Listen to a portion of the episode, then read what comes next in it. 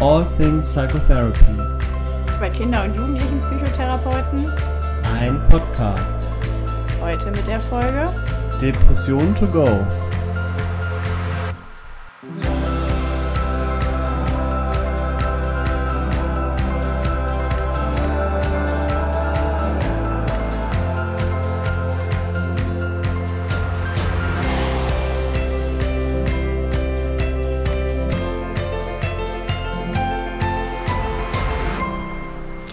Hallo und herzlich willkommen bei einer neuen Folge von All Things Psychotherapy. Ich bin Micha Und ich bin Conny. und wir sind eure zwei Kiotherapeuten und wir haben heute, wie wir schon mehrfach angekündigt haben, euch endlich das Thema Depression to go mitgebracht. Wir hoffen, es geht euch allen gerade gut, auch unter den Corona-Bedingungen, unter denen wir alle gerade stehen, arbeiten, leben. genau.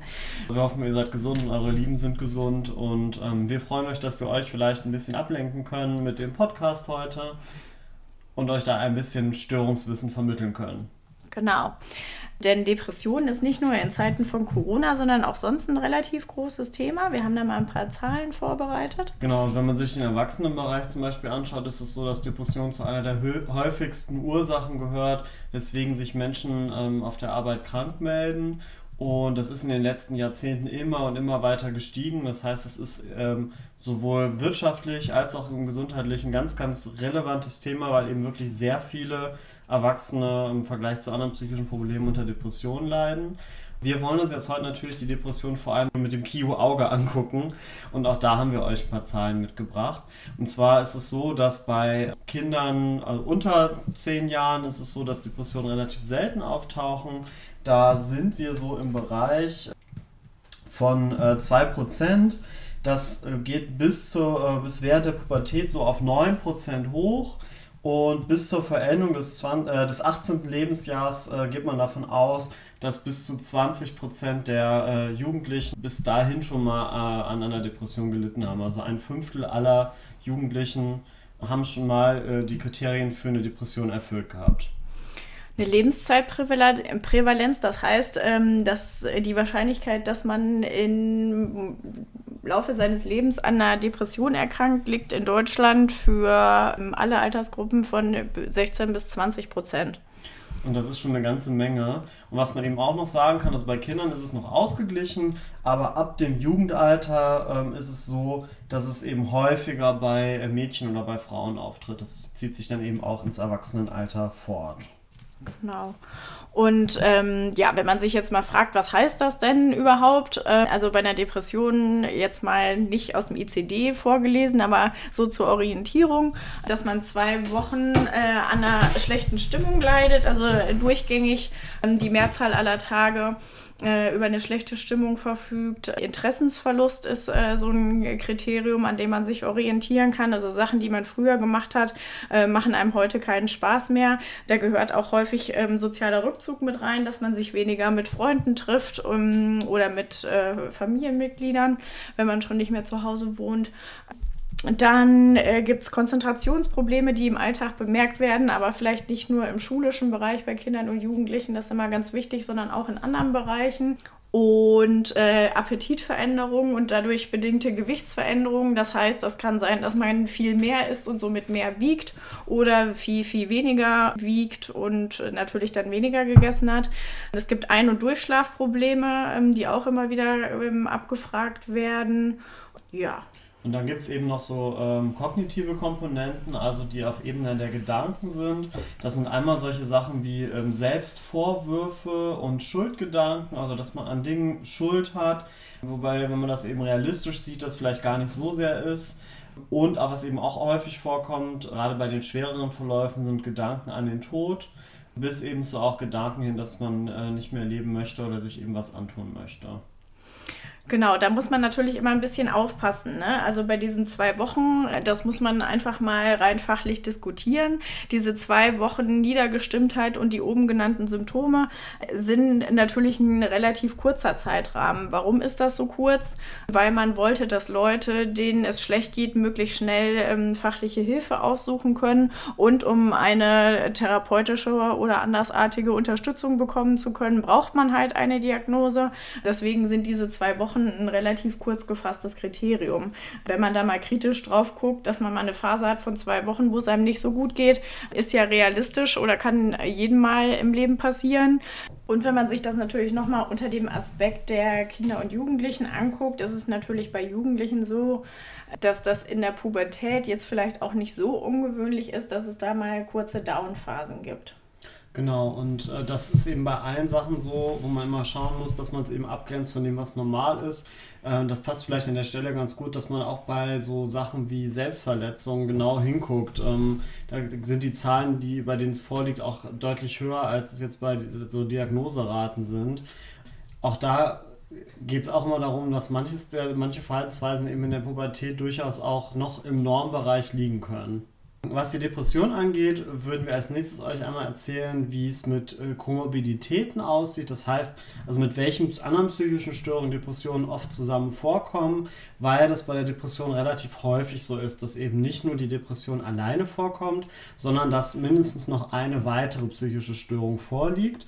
Am häufigsten sind dabei tatsächlich die ähm, Angststörungen. Gerade im jugendlichen Alter ist es die soziale Angst, die eine wichtige Rolle spielt, weil man da vor allem auch als Therapeut immer gut hingucken muss, was war vielleicht zuerst da. Und ähm, da kann es nämlich, also, oder kann es so sein, oder kommt das oft vor, dass erst die soziale Phobie vielleicht da ist und dadurch der Rückzug entstanden ist. Und da äh, könnt ihr auch auf jeden Fall nochmal in unsere Angststörungsfolge reinhören das macht auf jeden Fall total Sinn, das, ganz, äh, das gut abzuklären. Es kann auch andersrum sein, dass es vielleicht mit der Depression angefangen hat. Das hat dann ganz große ähm, Implikationen für die Therapieplanung, weil man eben dann schauen muss, wenn vielleicht erst eine soziale Phobie vorgelegen hat, dass man da auch erstmal Kompetenzaufbau macht, bevor man in die ähm, Depressionsbehandlung richtig einsteigen kann. Weil man von dem Patienten dann vielleicht verlangt, das, da gehen wir nachher noch ein bisschen genauer drauf ein, dass sie sich aktiviert, dass sie ähm, in den Alltag wieder reingeht und äh, wenn da aber dann vielleicht eine große Angst davor vorliegt, irgendwie in Kontakt mit anderen zu kommen, gibt es da ein Problem und äh, deswegen ist es eben gut darauf zu achten. Das heißt, Angststörung, ganz, ganz wichtige Komorbidität. Was wir bei Jugendlichen ähm, auch oft haben, sind so externalisierende Verhaltensstörungen, also sowas wie ADHS oder auch Störungen des Sozialverhaltens. Da ist es oft so, dass die Kinder aufgrund der auffälligen Verhaltensweisen eben auch wenig Sozialkontakte haben, wenig positive Erfahrungen machen, eben oft Aufmerksamkeit zum Beispiel in der Schule oder auch im Elternhaus über negative Verhaltensweisen bekommen und da eben auch so der ganze positive Aspekt so ein bisschen verloren geht. Und das sind auch Kinder, die ähm, depressiv abrutschen können. Was auch noch ein ganz wichtiger Bereich ist, sind Substanzmissbrauchsstörungen, also Abhängigkeiten, Drogenmissbrauch. Äh, da ist es ganz äh, oft so, dass Drogen, ähm, Alkohol oder eben auch andere Dinge, ähm, Cannabis zum Beispiel, auch ganz wichtig, äh, auch ähm, als eine Art Selbstmedikation genutzt wird.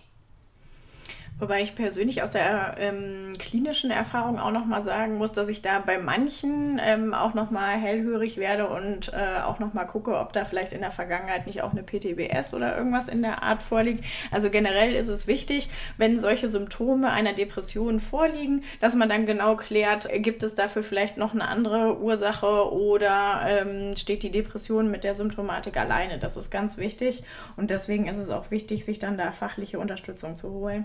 Genau. Was wir noch ähm, uns überlegt hatten, ist wichtig, äh, darauf hinzuweisen, dass eine Depression sich bei Kindern nochmal anders äußern kann als bei Jugendlichen. Genau, das finden wir auch so in den Diagnosekriterien. Da ist es eben extra nochmal vermerkt, dass sich Depression bei Kindern anders äußern kann.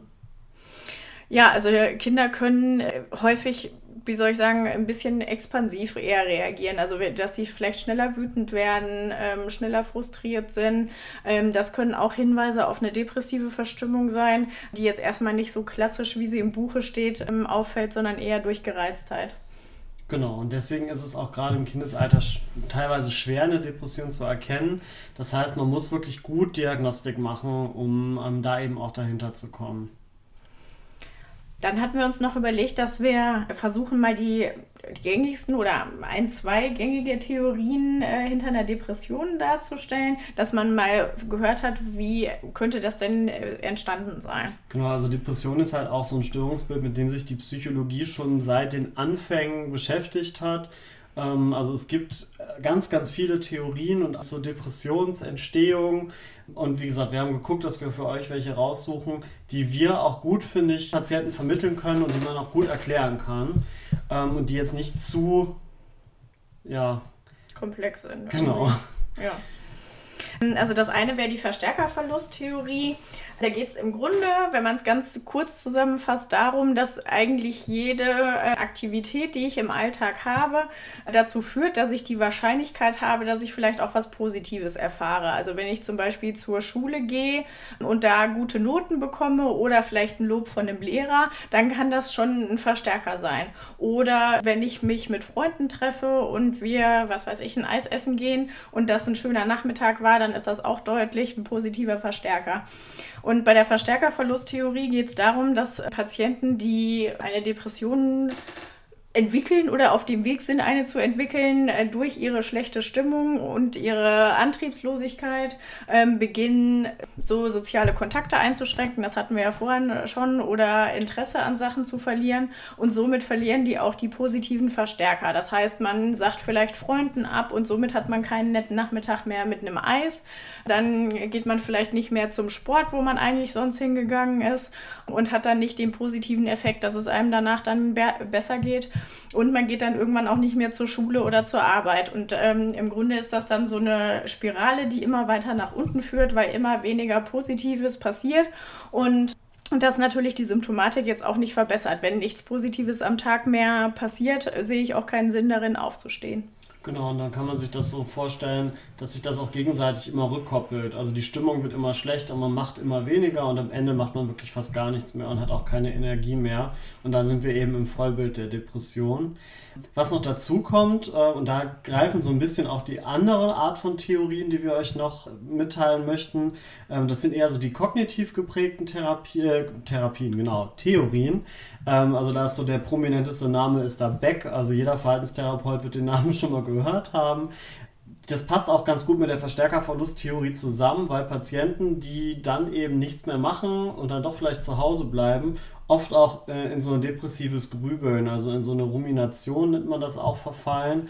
Und ähm, da spielen eben die kognitiven Theorien eine Rolle. Und ähm, in der Beckschen Theorie geht man davon aus, dass durch bestimmte Ereignisse, ähm, vielleicht auch, die man erlebt hat, sogenannte negative kognitive Schemata entstehen, also kognitive Denkfehler, ähm, dass man wirklich tief verankerte Gedanken hat, die ja negativ geprägt sind.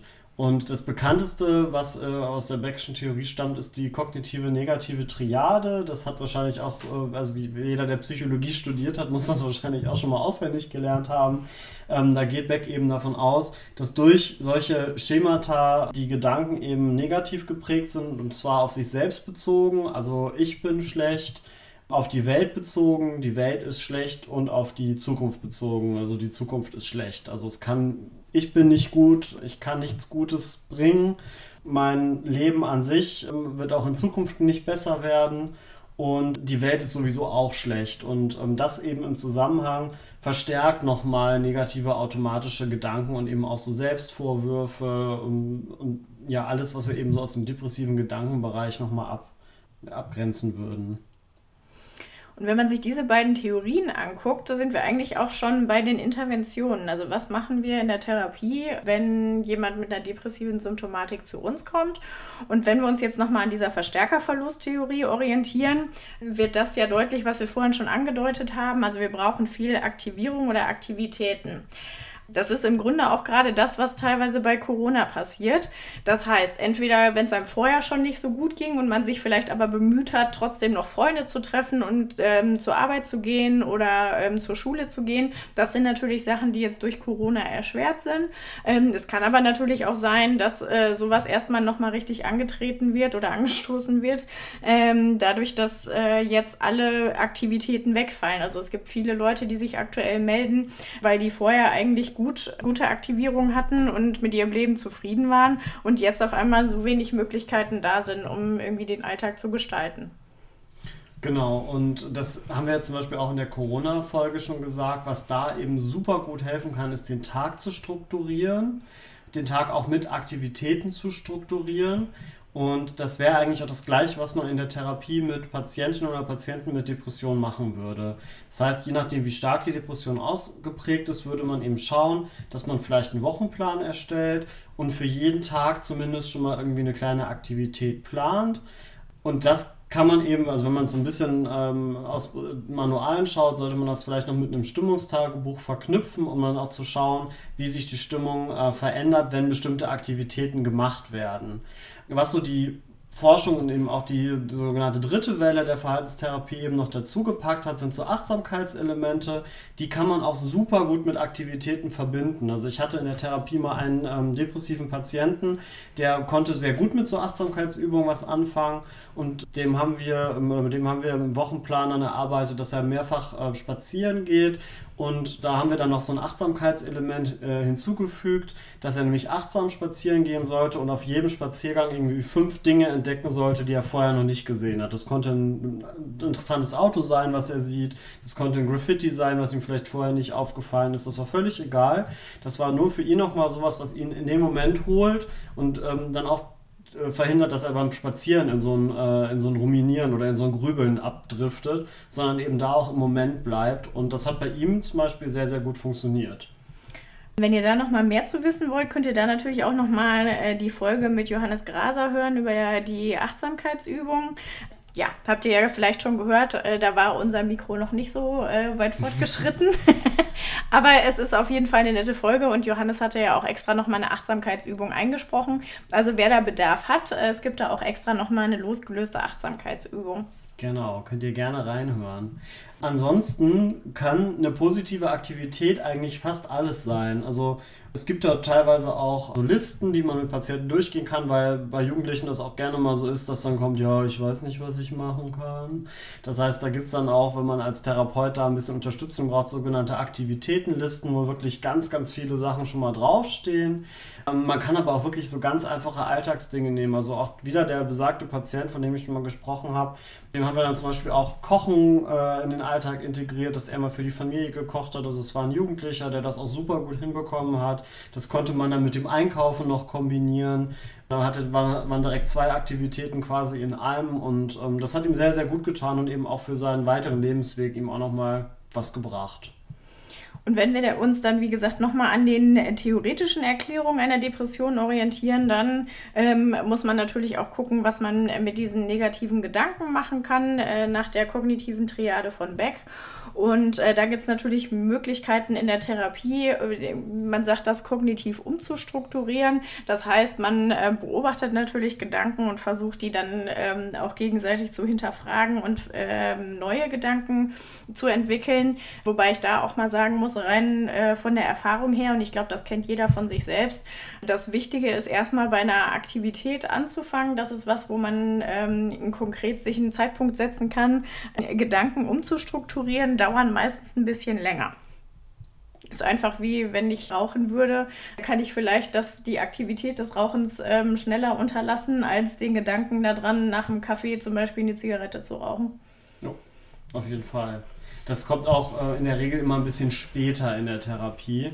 Äh, kann man aber tatsächlich auch mit Kindern schon machen. Da muss man dann eben auch das Ganze wieder kindgerecht anpassen. Aber auch da gibt es ganz nette so Bildlichkeiten, so mit Sonne und Wolkengedanken kann man da arbeiten. Also das können selbst Kinder ganz gut hinbekommen mit der Zeit. Aber erster Schritt sollte auf jeden Fall der Aktivitätenaufbau sein, weil da auch meistens schon die äh, Effekte relativ schnell sichtbar sind.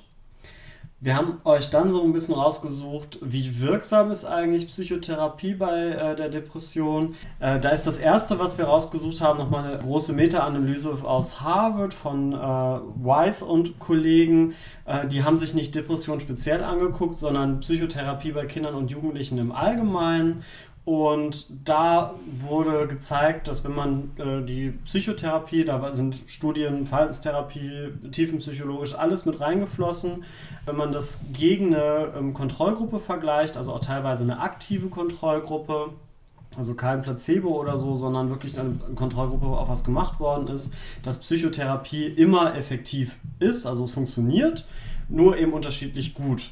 Da waren die Angststörungen wieder besonders gut ähm, und die Depression war eher im unteren Bereich. Das heißt, die Effekte von Psychotherapie bei Kindern und Jugendlichen im Bereich Depression sind eher moderat zu bewerten, wenn man sich die wissenschaftliche Lage anschaut. Die Autoren haben auch nochmal betont, dass gerade im Depressionsbereich ähm, auf jeden Fall noch viel Forschungsbedarf ist, gerade eben im Kinder- und Jugendbereich. Der Erwachsenenbereich ist da deutlich besser beforscht und da haben wir euch noch eine zweite Meta-Analyse rausgesucht, ähm, die von einer Arbeitsgruppe aus ähm, Holland auch in Kooperation mit Harvard durchgeführt worden ist. In der wurde äh, bei Erwachsenen allerdings sich angeschaut, welchen Effekt die Verhaltensaktivierung hat. Und ähm, herausgefunden hat die Meta-Analyse, dass alleine diese Verhaltensaktivierung, was wir euch eben beschrieben haben, mit Tagesstrukturierung und Aktivitätsaufbau, dass das genauso effektiv ist wie aktive Kontrollformen. Und diese aktiven Kontrollformen waren verschiedenste Arten von Psychotherapie, vor allem kognitive Therapie, aber auch psychodynamische Therapie äh, teilweise auch so eine Treatment-as-usual-Komponente, wo auch Medikation gegeben worden ist. Und in dieser Meta-Analyse wurde eben herausgefunden, dass die Verhaltensaktivierung alleine genauso effektiv ist wie diese anderen Formen das äh, Ergebnis mit den Kindern, da hänge ich gerade noch mal ein bisschen, da sind wir, glaube ich, so ein bisschen auch bei der Geschichte, was wir vorhin gesagt haben, äh, nehme ich mal an, dass das bei Kindern relativ schwierig zu differenzieren ist, was das jetzt wirklich ist. Also dieses Ergebnis, was vielleicht manchen jetzt vielleicht Angst machen würde, dass das ein moderater Effekt ist, kann natürlich daran liegen, dass man das relativ schwierig erforschen kann, weil vielleicht haben ein paar von den Kindern eigentlich andere Diagnosen gehabt und somit ist dann natürlich die Depressionsbehandlung vielleicht nicht konkret das, was die in dem Moment brauchen. Genau, dazu muss man auch sagen, dass sich in dieser äh, Meta-Analyse sogenannte Between-Effektstärken angeguckt wurden. Das heißt, dass eben die Psychotherapie gegen eine andere Bedingung getestet worden ist. Zum Beispiel eben sowas wie ein Konzentrationstraining oder eine Beratung. Und wenn man aber sich die Effektstärken prä zu post anguckt, also vor der Therapie, nach der Therapie, dann sind die Effekte deutlich größer. Diese Between-Effektstärken werden in der Wissenschaft in so Meta-Analysen gerne genommen, weil das die härteren Kriterien sind. Das heißt, da wird wirklich geguckt, selbst wenn man das gegen was Aktives vergleicht, was macht die Psychotherapie mehr? Das heißt, ähm, ich wollte keine Angst machen mit den Ergebnissen. Das relativiert das vielleicht nochmal. Es das heißt nur, dass ähm, auf jeden Fall noch viel Forschungsbedarf in dem Bereich besteht, um auch unsere Psychotherapie noch effektiver zu machen. Was wir auf jeden Fall von der Studienlage mitnehmen und auch von unseren klinischen Erfahrungen, dass erstmal Aktivierung der erste Schritt ist. Also egal, ob wir jetzt von der Depression reden oder nochmal uns auf Corona beziehen, Aktivierung, Aktivierung, Aktivierung. genau. Dann würden wir noch einen kurzen Punkt machen zur Medikation. Also Depression ist eine der psychischen Störungen, wo am häufigsten Medikation verschrieben oder gegeben wird. Da hat sich in den letzten Jahren auch viel getan, was so die Entwicklung von Medikation angeht. Also wir benutzen nicht mehr oder wenig noch die gleichen Antidepressiva wie vor 50 Jahren. Da gibt es eben auch viel neue Entwicklungen. Am häufigsten werden sogenannte SSRIs genommen, also Serotonin-Wiederaufnahmehämmer. Äh, die sind auch am besten erforscht, vor allem bei Erwachsenen. Für Jugendliche ist tatsächlich bei Depressionen eins zugelassen, das ist das Fluoxetin. Und das wird eben auch am häufigsten verabreicht in Deutschland. Es gibt halt auch andere ähm, Medikamente, die wie gesagt dann eher für Erwachsene erforscht sind oder die nur für Erwachsene erforscht sind. Dass wenn jemand dann ein Medikament trotzdem für einen Jugendlichen verschreiben sollte, was aber nur für Erwachsene erforscht ist, dann nennt man das Off-Label-Use. Da muss man natürlich manchmal gucken, das kann manchmal trotzdem fachlich indiziert sein, sich dann anzugucken von den Bedingungen, die bei dem Jugendlichen herrschen, ob trotzdem ein anderes Medikament auch möglich ist. Also wenn zum Beispiel Fluoxetin vielleicht nicht gut vertragen wird, kann man trotzdem gucken, ob man nicht auch ein anderes Medikament findet. Was man sagen muss bei Antidepressiva ist, dass es auf jeden Fall Nebenwirkungen gibt. Bei vielen ist, oder es gab mal eine Zeit, wo eben auch ganz groß äh, durch die Presse ging, dass Antidepressiva ähm, zum Beispiel auch für Suizide verantwortlich sein könnten. Da gibt es inzwischen eine ganz passende Erklärung für, warum es auch super wichtig ist, dass Antidepressiva eigentlich am besten nur von Fachärzten eingestellt werden. Und zwar ist es so, dass die Antidepressiva theoretisch sowohl eine aktivierende Wirkung haben als auch eine antidepressive Wirkung. Das Problem ist, dass die aktivierende Wirkung schneller einsetzt als die antidepressive Wirkung. Und wenn man jetzt bedenkt, wir haben einen Fall in der schweren Depression und eine Person hat eigentlich fast gar keinen Antrieb mehr und hat starke Suizidgedanken und das, was die Person vielleicht vor dem Vollenden des Suizids schützt, ist eigentlich die Antriebslosigkeit. Wenn man dann eben äh, diesen Antrieb wiederkommt, aber die antidepressive Wirkung eben später einsetzt, erklärt das, warum Suizid oder Suizidgedanken, verstärkte Suizidgedanken äh, eine Nebenwirkung eben auch bei antidepressiver Medikation sein kann. Und deswegen ist es ganz wichtig, dass wenn mediziert wird, dass das Ganze von Fachärzten gemacht wird, also von Kinder- und Jugendpsychiatern. Bei schweren Depressionen am besten auf jeden Fall auch mit Anbindung an die Klinik. Was auch noch wichtig ist bei dem Thema Medikation, da muss man auch, glaube ich, noch mal ein bisschen vorsichtiger sein. Wenn da, manchmal wird das relativ schnell verschrieben, ohne dass da eine therapeutische Anbindung stattgefunden hat im Vorhinein. Das ist in vielen Fällen ehrlich gesagt kritisch zu beurteilen, weil am Anfang eine Psychotherapie erstmal versucht werden sollte. Wenn man da den Eindruck hat, der Patient hat beispielsweise nicht genügend Antrieb, um überhaupt die besprochenen Inhalte umzusetzen, dann ist es immer schlau, psychiatrisch und psychotherapeutisch zusammenzuarbeiten. Eine Verschreibung ohne Psychotherapie gibt halt ähm, oder erhöht die Gefährdung einer psychischen Abhängigkeit. Das heißt, selbst wenn der Patient erst wochenlang Medikamente Medikamente nimmt und dann irgendwann später mit der Psychotherapie anfängt, könnte es sein, dass die Attribuierung, also die Zuschreibung von Erfolgen, dem Medikament zugeschrieben wird und gar nicht den Aktivitäten des Patienten. Und das wäre sehr kontraproduktiv, dann würden die sich nicht selbstwirksam empfinden und ähm, würden ihr Leben lang immer denken, aber nur Medikamente haben mir geholfen, alles andere nicht. Es kann aber natürlich ja sein, dass das Medikament vielleicht auch so langsam angefangen hat zu wirken, aber der Patient ganz, ganz viel selber gemacht hat und ganz viel selber umgesetzt hat. Und es wäre schlecht, wenn ein Jugendlicher jetzt für sich mitnimmt, das Einzige, was mir hilft, sind Medikamente. Genau richtig. Und dazu passt auch, dass die Studienlage auch bei der antidepressiven Medikation nicht eindeutig ist. Und gerade im Erwachsenenbereich gibt es viele Studien, die Wirksamkeit auch ähm, zeigen können. Im Kinder- und Jugendbereich ist gerade so in den letzten 10 Jahren oder 15 Jahren auch da einiges passiert, was das Ganze auch so ein bisschen kritisch hinterfragt. Also es gibt teilweise auch Meta-Analysen, gerade wenn eben auch die Studienqualität nochmal mit einbezogen wird, die zeigen, dass die äh, Effektivität von Medikamenten früher zu, zumindest zum Teil überschätzt wurde und dass die Effekte zwar da sind, aber gar nicht so stark. Und was eigentlich in allen großen Studien empfohlen wird, ist immer, wenn mediziert wird, nur in Kombination mit psychotherapeutischer Behandlung. Und das ist eigentlich auch das, was wir bei fast jeder Medikation oder eigentlich bei jeder Medikation sagen können, egal ob ADHS, ob Depression, ob Tick oder was auch immer immer in Kombination mit einer Psychotherapie. Und deswegen ist es eben auch besonders kritisch, wenn zum Beispiel Hausärzte äh, Antidepressiva verschreiben. Genau, also zusammengefasst, das wird ja oft Therapeuten vorgeworfen, dass die per se komplett gegen Medikamente sind. Ähm, das möchte ich nochmal sagen, das sind wir nicht. Das kann unterstützend auf jeden Fall gute Ergebnisse liefern. Ich bin da auch immer sehr dankbar für gute Zusammenarbeit mit Fachkollegen. Das soll nicht heißen, dass Medikamente per se falsch sind. Aber wie Micha gerade schon gesagt hat, es ist wichtig, Psychotherapie und ähm, Psychiatrie zusammenwirken zu lassen. Also Medikamente und Psychotherapie. Psychotherapie sind der wichtige Faktor. Und wir brauchen eben auch da einfach noch mehr Forschung, die zum Beispiel auch unabhängig von Pharmaunternehmen ist, um eben auch zu, zu schauen, welchen Effekt und bei welchen Patienten bringt eigentlich noch die zusätzliche Medikation Effekte. Und vor allem eben im Kinder- und Jugendlichenbereich fehlen da einfach große randomisiert kontrollierte Studien, um da eben auch nochmal wirklich genau hinzuschauen.